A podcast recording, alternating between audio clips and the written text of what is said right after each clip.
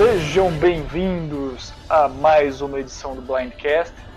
Hoje nós vamos comentar o décimo episódio da quadragésima temporada de Survivor Winners at War, que recebeu o título de The Full Circle. Eu sou Felipe Bonomi e aqui comigo, Danilo Nunes. Seja bem-vindo. Olá, gente. Acho que é o terceiro episódio seguido que eu tô fazendo. Então eu espero que vocês já não estejam enjoados de ouvir minhas opiniões. E é isso, animado para comentar sobre esse outro que eu não lembro nem quem foi que saiu. Ah, é, faz tanto tempo, né, que a gente já aconteceu essa temporada, estamos aqui cinco anos no futuro. É, esse foi um episódio um pouquinho mais calmo, Danilo. Foi um episódio, na verdade, que teve a visita da família, foi um episódio bem emocionante, bem emocional, na verdade. Ah, sim. Foi um episódio que tava ali só pra fazer. É, encher linguiça, né? Como dizem por aqui. Até porque o eliminado, agora que eu vi e lembrei, já tinha sido eliminado. Sim, sim. Então foi só um momentinho doce com as famílias. Eu senti que nessa, nesse episódio específico, os editores e a própria produção falou assim: olha, vamos desacelerar, vamos colocar o pé no freio um pouco da, das temáticas, de todas as narrativas que a gente estava construindo e vamos fazer algo mais mais família, mais de boa, mais relax, né? Teve eliminação, teve sim é, prova de imunidade, teve os dramas, mas a maior parte do episódio, quase meia hora do episódio, se a gente for pegar que o episódio vai dura uma hora na televisão americana e tem os intervalos no meio, foi meia hora basicamente só deles vendo a família no ar, né? E eu mesmo quando eu fui assistir esse episódio, eu ia atrasado na transmissão, é, eu tava minuto 15, eu falei, nossa, já devo ter perdido um monte de coisa. Eu fui ver, eles ainda estavam na família, estavam é, todo mundo recebendo, não tinha nem ido metade das pessoas ainda é, recebido seus familiares.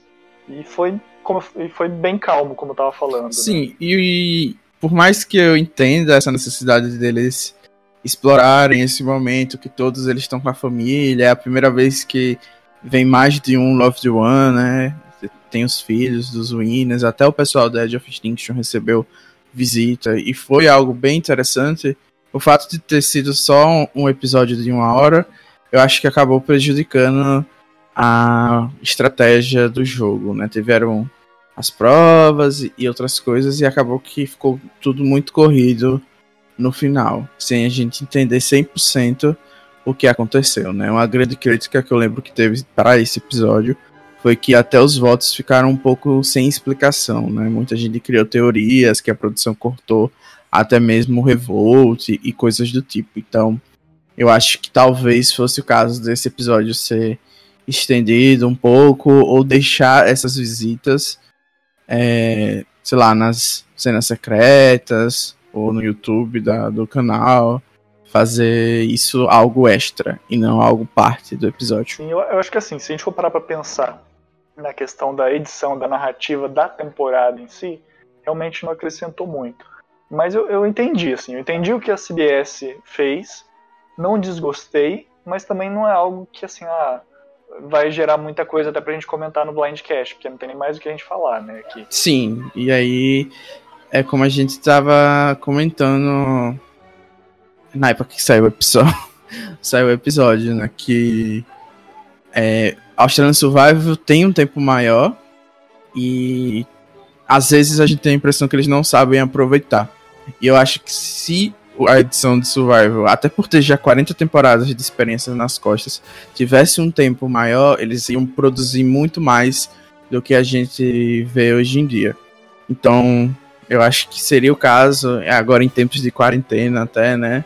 Se bem que eu não sei se vão ter mais temporadas de Survival por agora, né? Mas enfim, acho que seria o caso da, deles estenderem um pouco o tempo, né? Eu até já defendi uma ideia, acho que aqui no Blindcast mesmo, ou em algum grupo comentando por aí, que eu acho que nós vivemos um momento muito oportuno com a ascensão das redes sociais, dos sites de streaming, inclusive, da, embora a CBS tenha o seu próprio canal de streaming, CBS All Access, de você ter um programa à parte de Survivor é, em paralelo com a temporada. Você tem o um episódio mais conciso, mais focado na estratégia, no, no que acontece mesmo e que no, no, que importa, e ter às vezes um mini programa, tipo um, um, um Survivor extra, tipo um episódio extra que junte todas essas cenas e não simplesmente cenas avulsas igual eles gostam de colocar no YouTube ou no CBS ou Access, mas realmente fazer um episódio a parte que vai em paralelo junto com, com o episódio que a gente está acostumado a ver na televisão. Né? eu, na minha opinião, eles estão perdendo uma oportunidade muito grande de fazer um produto a mais que muitas pessoas, claro que vai ser um nicho muito específico, né? fãs de Survivor que vão assistir, mas que com certeza é, assistiriam, né? Porque apesar de ser pequeno, existe e, e consome também. Aham. Uhum. E eu acho que eles já tentaram em algumas ocasiões fazerem essas entrevistas, né? A gente vê um, principalmente nessa temporada, o que tá acontecendo é que os eliminados eles dão uma pequena é, entrevista de dois minutos, até porque como tem a Jeff Extinction, a gente não tá tendo é, cobertura da imprensa e nem nada desse tipo. Uma coisa que eu acho também que prejudica bastante desse formato da Edge. Porque era uma oportunidade de a gente ter informações específicas do que aconteceu, até trazer aqui no Blindcast e isso não tá acontecendo. Então, já que eles fazem essas coisas, poderia ter algum programa mesmo depois do show, ou coisa do tipo. Talvez fosse até uma oportunidade de vender melhor os serviços de stream dele, deles, né, da CBS no caso. Sim, com certeza. Agora que você me falou, até lembrei que durante um tempo, algumas temporadas, nós tivemos tipo um talk show. A própria Parvari chegou a apresentar por um tempo. É um programa que ia ao ar, no, não sei se no, num canal americano, num canal canadense ou americano, ou, ou apenas pela internet, eu não lembro, mas que ela entrevistava e falava sobre o episódio, é o próprio saindo assim do do Survivor, mas tipo The Walking Dead durante um tempo também teve um programa, Stranger Things também teve um programa que o pessoal comentava cada episódio, é, uhum. deu ar pelas emissoras, né, que poderia ser não necessariamente aproveitado, mas às vezes desenvolvido e, e pegadas essas ideias amadurecidas e, e fazer porque é, fazer algo diferente, aproveitar todo esse conteúdo que é gerado, porque eles estão gerando conteúdo ali 24 horas por dia praticamente de conteúdo. Claro que tem 16 horas deve ser boring, coisa boring, mas deve ter muita coisa legal que a gente não assiste. Sim, é, a gente às vezes tem que lembrar aqui no podcast que eles ficam 24 horas lá, né? E como muitos winners já falaram, e até jogadores que não venceram em podcasts, geralmente é muito tedioso jogar Survival. E até tem comparações de que o jogo é como se fosse uma uma bomba, né, que vai aos poucos, gradativamente queimando o pavio até estourar de vez. Então, é isso, como você falou, vão ter momentos tediosos, mas eu acho que dá sim para pelo menos, sei lá, ter 30 minutos a mais ou 45. É, ou então pegar esses momentos, como a gente falou, da família, você faz um, uma parte, né? Você faz um, um programa específico de cada episódio com uma temática diferente, né? Você deixa às vezes o Survivor na televisão só para estratégia e daí quando você tiver amenidades, aquela cena que eles adoravam da pessoa caçando não sei o que lá, é, caçando peixe, caçando animais no meio do mato, galinha, cabra, igual já teve aí, e faz um programa com uma temática, com uma, uma, um formato diferente, né? É, essa temporada mesmo a gente teve muitas cenas que não foram ao ar, que quem acompanha o canal da CBS no YouTube, quem acompanha a CBS ao acesso, vê cenas, por exemplo, a gente fala, ah, mas não é mais tão perigoso. De fato, não é mais tão perigoso o acampamento igual era mas é. é. E nem é pra ser, né, gente? Pelo amor de Pelo amor de Deus. Eles não querem colocar ninguém em perigo, mas, por exemplo, teve uma cena extra de um episódio passado que era o Ben justamente pegando o filhote de uma cobra, sabe? Tipo, algo tipo nada a ver que a gente nunca vai ver na televisão, mas que às vezes você pode que teve uma narrativa envolvida naquilo e que às vezes você poderia construir junto com outras cenas, é, às vezes da mesma temática ou temáticas parecidas, né? Tipo a vida em Survivor, assim, tem N temáticas que poderiam ser feitas, mas que a gente não vê e que talvez, eu não estou falando que ver o bem pegar cobra seria seria interessante, mas é, são coisas que estão aí para demonstrar. Não, então, não seria interessante de ver no episódio que a gente tem, mas eu acho que para alguém que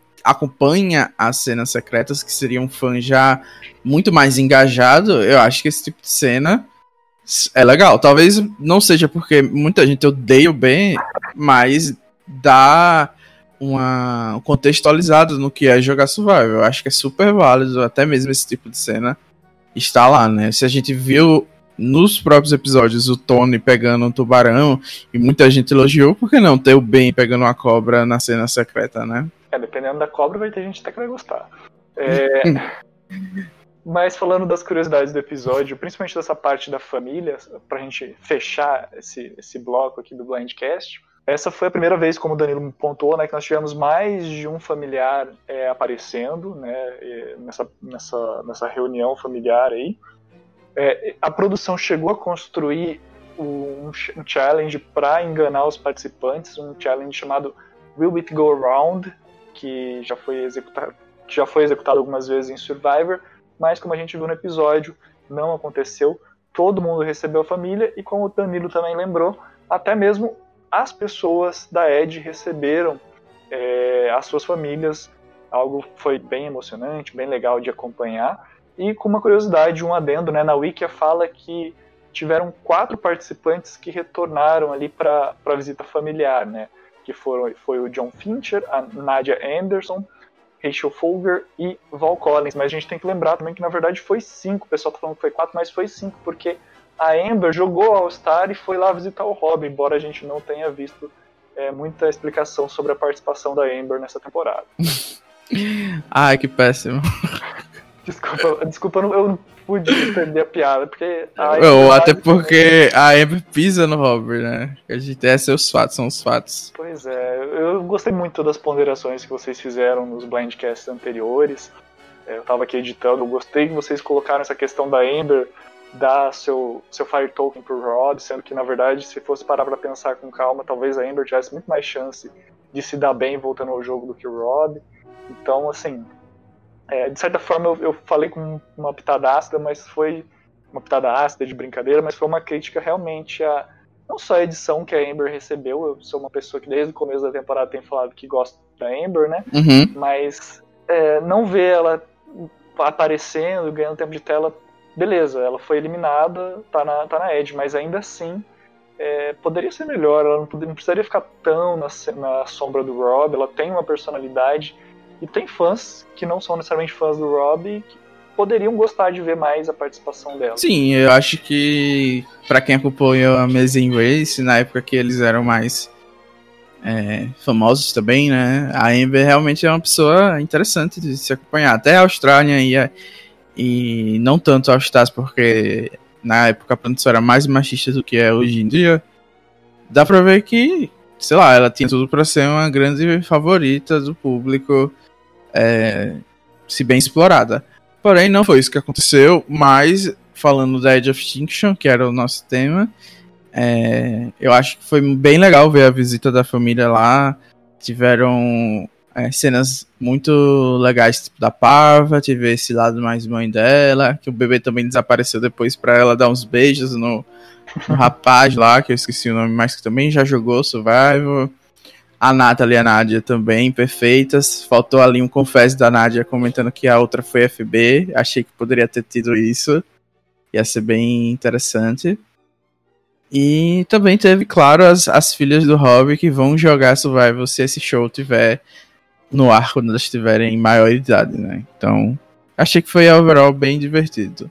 E o Ethan, né, se declarando lá pra mulher dele Achei meio do nada também. É, foi como a gente estava comentando anteriormente. A, a, um o apelo desse episódio, a temática desse episódio, pelo, pelo menos na primeira meia hora, foi é, vamos ser emocionantes, vamos ser familiares, vamos ser é, o que a família americana gostaria de ver na, na questão de relacionamentos, por assim dizer, né? Vamos ser eticamente corretos com a família e vamos mostrar as famílias aqui. Uhum. Eu acho que é, na verdade, eles quiseram aproveitar ao máximo o gasto que eles tiveram, né? Trazendo esse povo. Deve ter sido barato pagar passagem para todo mundo. É, porque eles tiveram até que agradecer a Fiji, né, no meio do programa, então realmente deve ter sido o dinheiro que eles não estavam tendo. É, devem ter fretado um avião ali pela quantidade de pessoas só para trazer os familiares. Uhum. Imagina esse monte de crianças no avião. Meu Deus. E deve ser uma viagem bem longa, né, também. Enfim, né? totalmente off-tópico isso. Então vamos voltar para o tópico e vamos falar da prova de imunidade, que foi a prova chamada a Bit Tipsy, que esteve pela nona vez em Survivor. Ela já esteve em Blood vs. Water, Sun Wondersul, Caron, Game Changers, Heroes vs. Hustlers vs. alguma coisa, é, Ghost Island, vs. Goliath e Edge of Extinction. É uma prova que, apesar de não ser lá do, dos primórdios, já tem uma história, já tem aparecido principalmente nessa era de Fiji, com uma certa frequência. É, você gostaria de comentar algum, alguma coisa dessa prova, Danilo? Não, não, não tenho nada para comentar de provas. Para mim, sempre as provas são um momentinho legal, mas é aquela coisa, né? Menos que aconteça algo bem dinâmico, tipo, ah, alguém deu a, a imunidade, ou enfim, a recompensa. Não tem muito o que comentar, né? É, o que nós acabamos colocando até como item aqui da nossa pauta de destaque foi o fato de que em três temporadas essa foi a primeira vez que o Tony ganhou uma prova de imunidade individual, né? É, na, a segunda ele nem, nem chegou lá, né? Pra, pra ter chance de ganhar, mas é, é bem chocante que o Tony é, tenha ganhado essa imunidade, porque eu não é, via ele como alguém forte nas provas, né? Mas sorte, né? Também, às vezes é até como é a Sugar, a Sugar não, a Courtney ganhou em China, né? E eu não, não quero desmerecer dizendo que foi só sorte, mas assim, não precisa ser, sei lá, o Zambolt para ganhar uma prova em survival. Sim, sim, com certeza. E tem muitas provas diferentes, né? Algumas são mais de resistência, outras de inteligência, outras de puzzle, outras às vezes de ritmo, né? De você ter um ritmo e às vezes conseguir se preservar para uma etapa final, né? Que é para você conseguir fazer um puzzle, conseguir fazer alguma coisa com mais calma. Então, são muitas provas diferentes, embora muitas vezes a gente acaba vendo umas temáticas, uns formatos muito parecidos muitas vezes, né? Mas é, tem muitas pessoas que podem ganhar, né? até o, o, o, o, o Christian, né, de David vs Goliath ganhou uma prova também, ninguém esperava que ele fosse ganhar, então é, quem pode ganhar a prova é uma grama muito grande de pessoas, né? Qualquer um pode ganhar desde que tenha o que seja necessário e o que é necessário depende de cada prova. Uhum. Isso aí. É, e daí a gente tem justamente a vida no acampamento, né? O, depois dessa prova a gente começa a ver justamente como que se dá as dinâmicas, né? E principalmente o fato do como o Tony reagiu, né, ao ter um colar no seu pescoço, porque isso é algo que a gente às vezes esquece, mas você ter uma segurança, né, você ter uma imunidade te permite às vezes ser diferente do que você está sendo, porque se você não tem imunidade, se você não tem um ídolo, você muitas vezes vai estar tá andando ali pisando em ovos, andando com muito mais cuidado. E o que a gente vê aqui é justamente a Sarah tentando conversar com o Tony, tentando jogar um alvo na Kim, e o Tony um pouco soberba, né, por ter conseguido a imunidade, tanto que a Sarah dá no confessionário uma, uma lapada no Tony falando que ele não tá ouvindo ela, né, que ela tá tentando falar uma estratégia, tentando bolar um plano com ele, mas o Tony não tá ouvindo. Uhum. E eu acho que é muito do que eu comentei, acho que não foi no episódio passado, do que os dois têm perfis muito diferentes jogando, né, apesar de eles estarem juntos. E talvez se eles não tivessem essa amizade de antes mesmo de começarem a jogar, não seria possível a gente estar tá vendo essa dupla funcionando, digamos assim, né? Acho que eles estão muito escorados nessa nessa primeira e eu tô a ponto de ver a Sarah é, desistindo de jogar com o Tony e, sei lá, focar mais na, na Sophie e no bem que tiveram com ela na, na swap, né, antes de dar mush. Sim, eu, na verdade eu acho que não, algo que não é só necessariamente relativo a Sarah, mas que poderia ser relativo a qualquer pessoa que estivesse jogando com o Tony. Porque se a gente parar para analisar, não só nessa temporada, mas o perfil dele na, na primeira vez que jogou, na segunda vez que ele jogou, ele é alguém que em algum momento vai fazer algo que você não espera ou que você não gosta. Ele é alguém que recorrentemente tem esses relatos que acaba tornando ele uma pessoa difícil de se jogar, de se estrategizar, quando não ele cria um plano sozinho, dá um blindside de alguém, alguma coisa assim, né? Então o Tony é alguém que tem sempre, ele tem um alvo por isso, mas é, é alguém que a gente tem que estar sempre de olho, tem que estar sempre tomando muito cuidado com ele, seja como rival, mas principalmente quando você é aliado, para você não ser surpreendido ou não, não acabar tomando é, um rumo diferente do que você esperava por estar jogando junto com ele. Uhum. É, e é como a própria Sandra fez antes de sair, né? Ela estava preocupada justamente com esse é, Tony que ela conhece, né? Mas, como você disse, quem tá quer jogar com ele tem que estar preparado. Exatamente. E o Tony, assim, eu tô criticando aqui, falando alguns aspectos negativos, mas ele é também um personagem, um participante que ele é sempre é bastante atento, né? E tem, sempre tem opinião. Às vezes ele pode não considerar e não levar em conta o que você está falando, mas ele está sempre prestando atenção. E nesse, nessa sequência a gente vê logo em seguida ele comentando que está sentindo algo fish, né? Algo meio duvidoso em relação ao Jeremy, que faz ele justamente não conseguir confiar no Jeremy e justamente querer eliminar o Jeremy.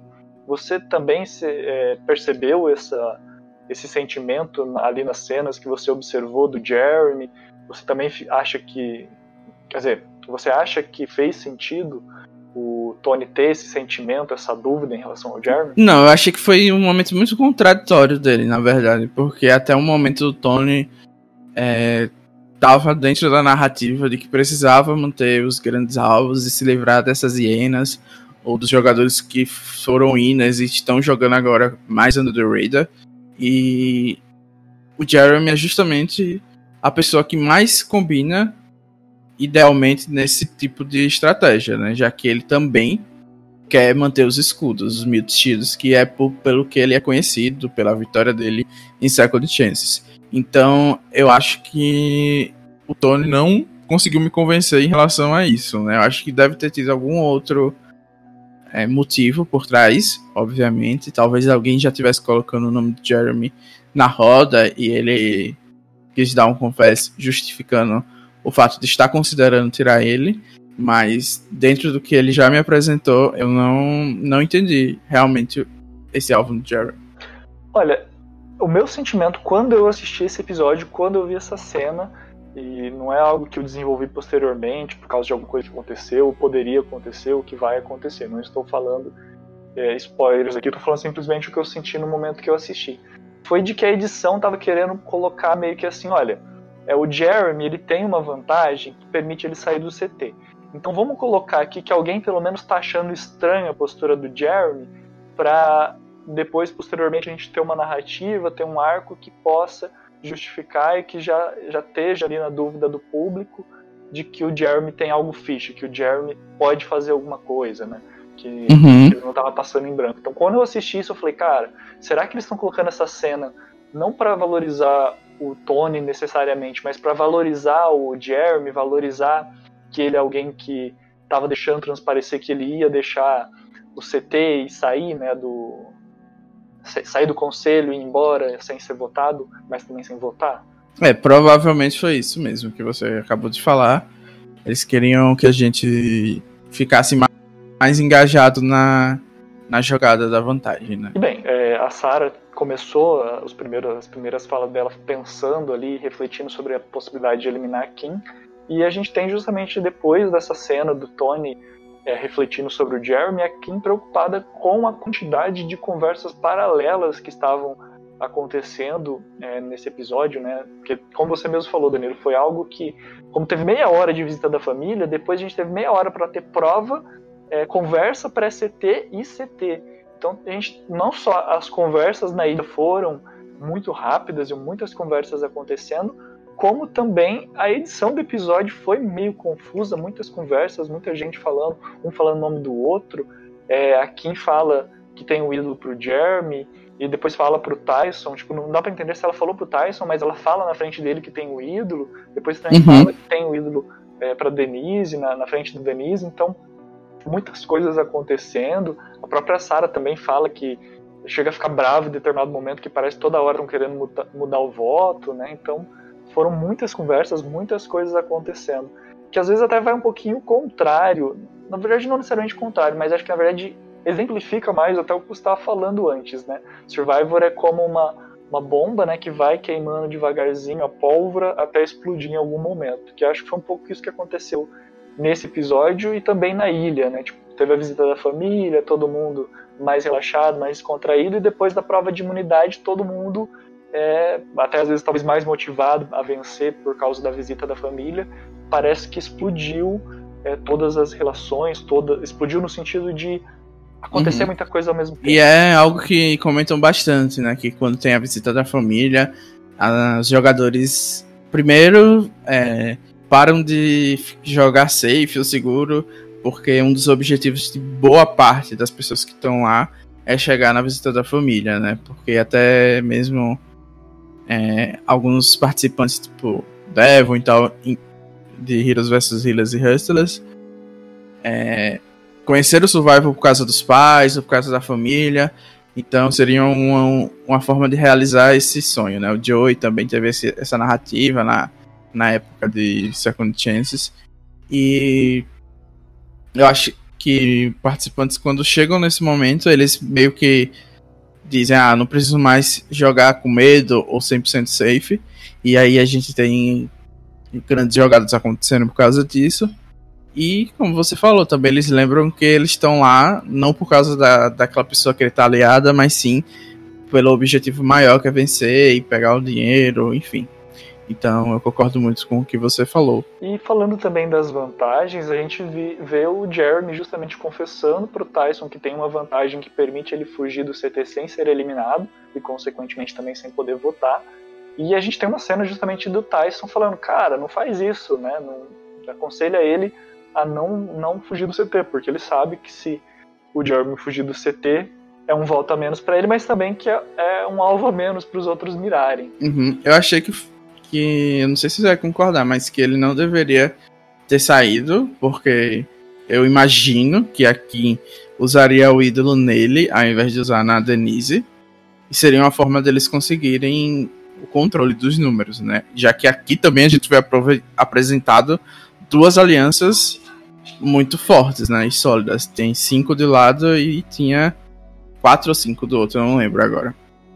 E eu acho que essa era a oportunidade perfeita de eles conseguirem os números, mas acabou que foi tudo por água abaixo, né? A vantagem que ele usou meio que diminuiu a, a, o poder da vantagem que a Kim tinha e aí foi só uma bola de neve. É porque além disso, né, também tem a questão do, do Volt Steel que a Sarah, inclusive conta pra Sophie, é, antes do CT que ela tem essa vantagem de roubar um voto, que inclusive foi uma vantagem que a própria Sarah usou muito bem na temporada dela, se não me engano, né? Uhum. E assim, sobre o que você perguntou em relação ao Jeremy, é, já, a gente já pode começar a falar do CT aqui, né? Nós vemos muitas conversas acontecendo, nós vemos inclusive o, o júri é, o Ed, né, o pessoal da Ed, a gente, infelizmente eu gostaria de ter ouvido, mas a gente não conseguiu ouvir. eles estavam lá apontando, né, conforme eles começavam a conversar, os próprios jurados estavam meio que, olha, fulano tá falando com não sei quem, não sei o que lá, mas a gente não ouviu o que, que eles estavam falando, a gente só viu eles apontando o dedo enquanto a galera tava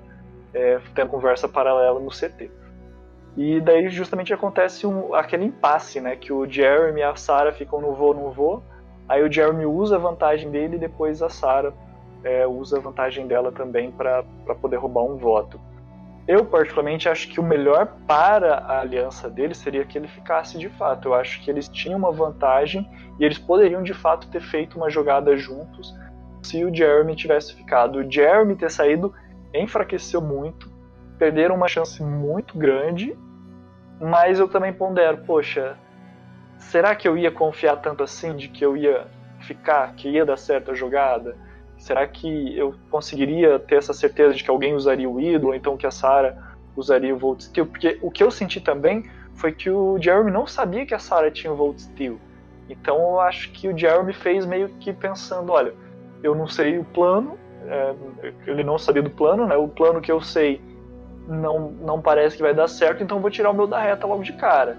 É, eu acho sim, é uma estratégia super válida, né? Mas mesmo que o Jeremy conseguisse, por exemplo, é, chegar na final, se essa aliança foi pagongada e eles tiveram a impressão de que isso só aconteceu porque o, o Jeremy não confiou, é, muito provavelmente ele ia perder alguns votos também, né? E até o próprio Júlio, acho que alguém, se eu não me engano, foi o Wendell, comentou que é, na hora que ele fez isso, que ele estava abandonando o barco, né? Talvez isso não tenha sido muito bem visto. Porém, é aquilo, né? Ele jogou safe, eu não vou criticar. Eu sempre sou da defesa de que se você tem uma vantagem, você pode usar e queimar à vontade. É melhor garantir do que ir com ela para casa. É que pode acontecer muita coisa até o final da temporada. Mas se eu fosse jurado, meu primeiro impulso naquele momento seria justamente o mesmo. Eu justamente pensaria, olha, tá perdendo meu voto porque abandonou a sua aliança sem nem tentar jogar.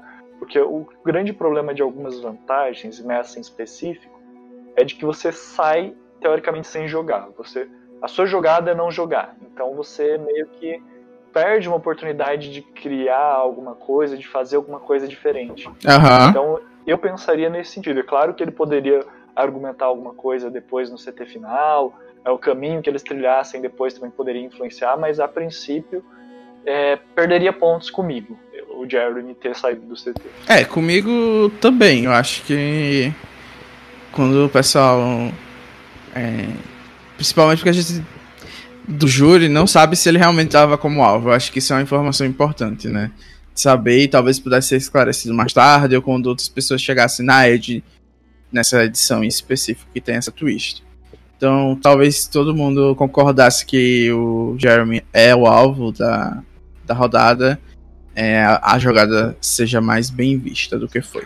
E um outro ponto que eu acho interessante a gente citar de todas essas conversas paralelas foi algo que aconteceu justamente depois é, do rouba-voto. Na verdade, foi durante o rouba, uh, logo antes da Sarah usar o rouba-voto, a Sophie dá uma né, faz uma chamada e junta ali o F5 dela para falar assim, olha, vamos decidir o voto aqui, vamos decidir em quem votar. Eu acho que antes disso teve uma polêmica de que a Sarah não poderia usar a vantagem dela porque teve aquela toda aquela palhaçada de ah, você vai primeiro, eu vou primeiro, não sei se você lembra.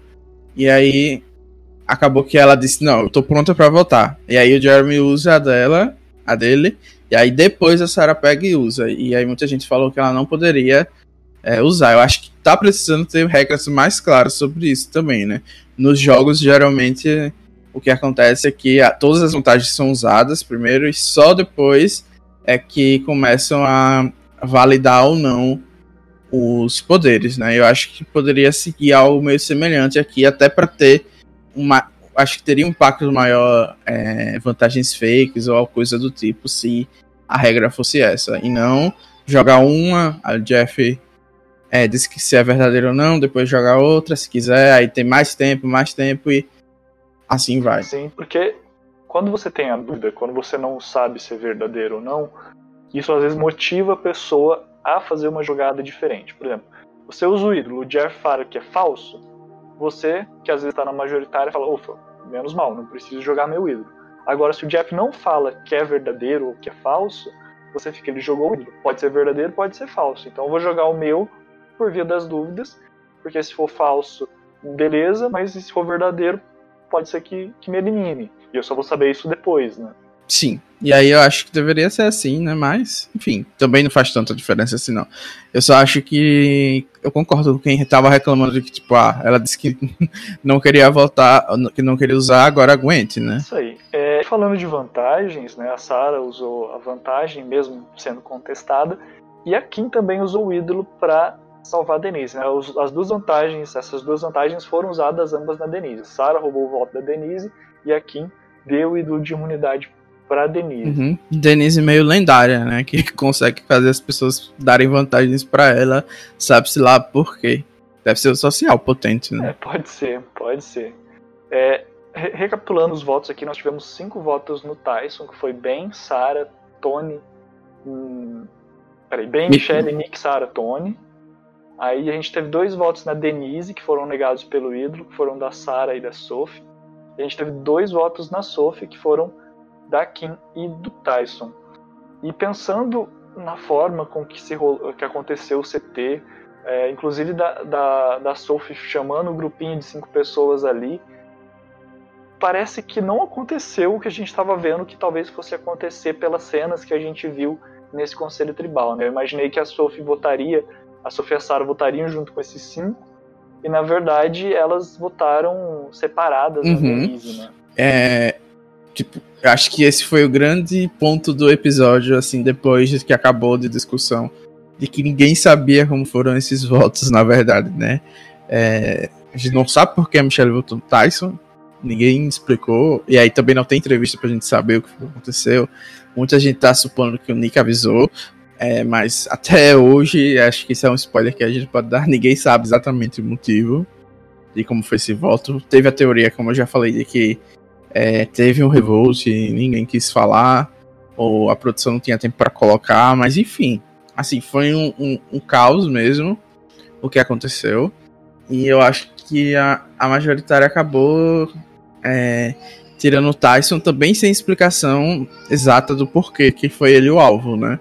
Que se a gente for olhar, o Tony queria manter alvos perto, né? Por perto. O Jeremy também, mas enfim, o Ben também queria e a gente também não entendeu exatamente o motivo dele ser o alvo nessa votação. É, e também tem uma cena logo depois da, da leitura e da eliminação do Tyson que a Kim diz, né, que quase usou o voto, o ídolo nele. Uhum. Que na verdade faz a gente questionar, né, esses votos, porque a Kim e o Tyson votaram juntos na Sophie, só que daí ela usou o ídolo da Denise. A Denise. A Denise teve o voto roubado pela Sarah. Ela teve o voto roubado pela Sarah. Ah, a Sarah votou tanto no Tyson quanto na Denise, verdade. Uhum, foi isso aí. Aí o pessoal falou que a, a Bad Cop, Sarah, votou em um. A Good, good Cop votou em outro. É, verdade. Por ponderação. E assim o Tyson ele se tornou o primeiro participante a ser mandado duas vezes para Edge of Extinction. Lenda, né? Chris Underwood apenas sonha. Exatamente. E isso fez com que nós tivéssemos o primeiro episódio onde alguém nessa temporada que não deixou Fire Token para ninguém. Não, tudo bem. Os Fire Tokens eu acho que é, foi uma coisa bem legal porque ele saiu sem e a cena dele dando dedo mostrou a raiva que deve ser, né? A pessoa ser eliminada duas vezes, algo meio Matt Redemption Island, e, mesmo assim ter que continuar no jogo e tal. Sim. E, e isso gerou também uma, uma, outra cena que veio logo em seguida, que foi a questão da, da galera da Ed, né? Em vez de a gente ver o Tyson deixando o Fire Token para os outros, a gente viu a galera da Ed indo abraçar o Jeff, agradecerem a visita da família, né? Sim, eu acho que foi uma das cenas mais legais que teve. É, assim, de realmente ver essa proximidade que a gente às vezes não imagina que o Jeff tem com os jogadores. Talvez ele nem tenha, mas como são winners, né? Provavelmente eles se sentem um pouco parte da família, do programa e tal. E da história do, do show. Então acho que foi uma cena bem bem legal, que quebrou um pouco o protocolo, mas já que tá tendo feira toda vez no CT, por que não, né? Ter cenas assim. Poderia ser uma cena extra de um programa específico de Survivor, mas. Né? Pois é. Pô, a gente precisava ouvir o, o, Tyson falando novamente como é ser eliminado. é, falando no Tyson, é, ele era do seu time no draft, Danilo. Você quer deixar alguma palavra? Não, a lenda vai voltar novamente e vai de novo colocar meu time com três pessoas. É, o, com, a, com a segunda ida do Tyson para Ed, o Danilo se torna o primeiro blindcaster a ter um participante do seu time no draft eliminado duas vezes na mesma temporada. Sonha você que colocou Chris Underwood e não conseguiu esse feito. Eu tentei. A Bia, lembrando do nosso draft, a Bia não tem mais ninguém no time dela. Tadinha, tadinha meu Deus. Danilo volta a ter dois participantes. Eu também tenho dois participantes no meu draft, né? Eu sigo com o Tony e Ben, já não sei desde, bem desde quando, tô só com eles dois. Desde que a Parvat saiu. É, o Danilo, você tem a Sofia Michele. Lendas. O Juan ainda tem a Kim. E o Rabone, o spoilado, tem o time inteiro. Aham, uhum. isso são os fatos que ele tá spoilado, né? Acho engraçado que a Sophie e a Michelle foram as que eu escolhi por último e foram as que estão durando mais, né? É que esse nosso draft foi bem peculiar, né? Pegando cada um de uma, de uma tribo, né? Aham. Uhum. Então... Acabou que limitou um pouco também, né? É, tipo... E eu sabia que o Ita não tinha muitas chances, mas escolhi com o coração. Devia ter escolhido é, o bem. Ou, ou outra pessoa qualquer. Enfim. Mas eu acho sim que o Rabone vai ganhar, né? Quatro pessoas no time dele. Se bem que, enfim, não vou comentar nada porque. O que faz o nosso draft tão peculiar é que você precisa de ter uma escolha certa. Se fosse igual, por exemplo, o top 5 lá da tribo falou, que você vai pontuando ao longo do episódio, às vezes é melhor você ter pessoas que tenham mais confessionários, que façam mais coisas acontecer do que ter o winner. Porque você ter o winner no, no tribo falou, se não me engano, acho que te dá 20 ou 30 pontos. Às vezes você tem alguém que tem muito. Uhum. A gente tem diminuído mais por causa dos spoilers. É, então. E às vezes se você pega alguém que é mais good TV, que aparece mais, tem mais confessionários, que ganha mais prova, ao longo da temporada você ganha muito mais pontos e acaba sendo muito melhor pro seu draft do que ter necessariamente o winner da temporada. Uhum. E é isso, né? Quem sabe a gente não muda isso nas próximas temporadas. Participar do top 5 também é estratégico. Isso aí, se você não conhece Top 5, vá lá no site do Tribo Falou para você acompanhar. Fique ligado para participar da próxima temporada, se é que vai ter próxima temporada de Survivor, né? provavelmente só 2021. Mas fica aí a dica. O Tribo falou sempre um site muito legal, que inclusive tem podcast. Eu acho que a gente nunca fez isso, Danilo. Mas aproveite para fazer um jabá do podcast da Tribo Falou. Então, a gente, a gente também tem um podcast lá. Geralmente a gente falava só sobre Australian Survival, mas como o pessoal do Telegram, é, que também tinha um podcast de Survival, é, queria comentar o Winners at já que é uma temporada comemorativa, a gente fez alguns podcasts, também teve problema no meio da temporada por causa do, do coronavírus e tal, mais por causa de mim, não por causa da Carol. Mas a gente tá cobrindo também a temporada, a gente recebe um convidado toda semana. Quem quiser, só procurar lá na Tribo Falou, no grupo da Tribo Falou, enfim. Tem podcast aí pra vocês ouvirem é, à vontade. Tem muita gente que escuta os dois e às vezes se atrapalha em qual que tá. Então isso é legal é bacana, né? Sempre foi o nosso intuito de fomentar a comunidade Survivor, não tem nenhuma rivalidade, embora eu tenha sido escorraçado do chat do Discord da Tribo Falou quando eu fui lá atrapalhar a gravação de vocês, mas. eu nem vi, só vi depois. É, não vamos ter next time porque a gente já sabe o que acontece no next time. Muito obrigado a todos por participarem, por ouvirem. Escutem o podcast da Tribo Falou e até a próxima. Tchau.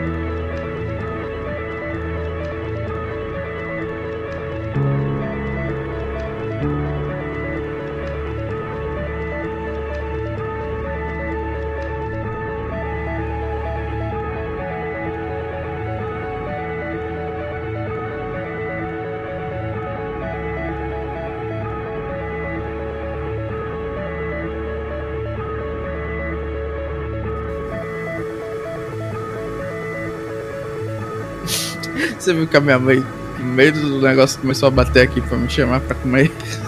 Não sei se passou. É, mas foi isso.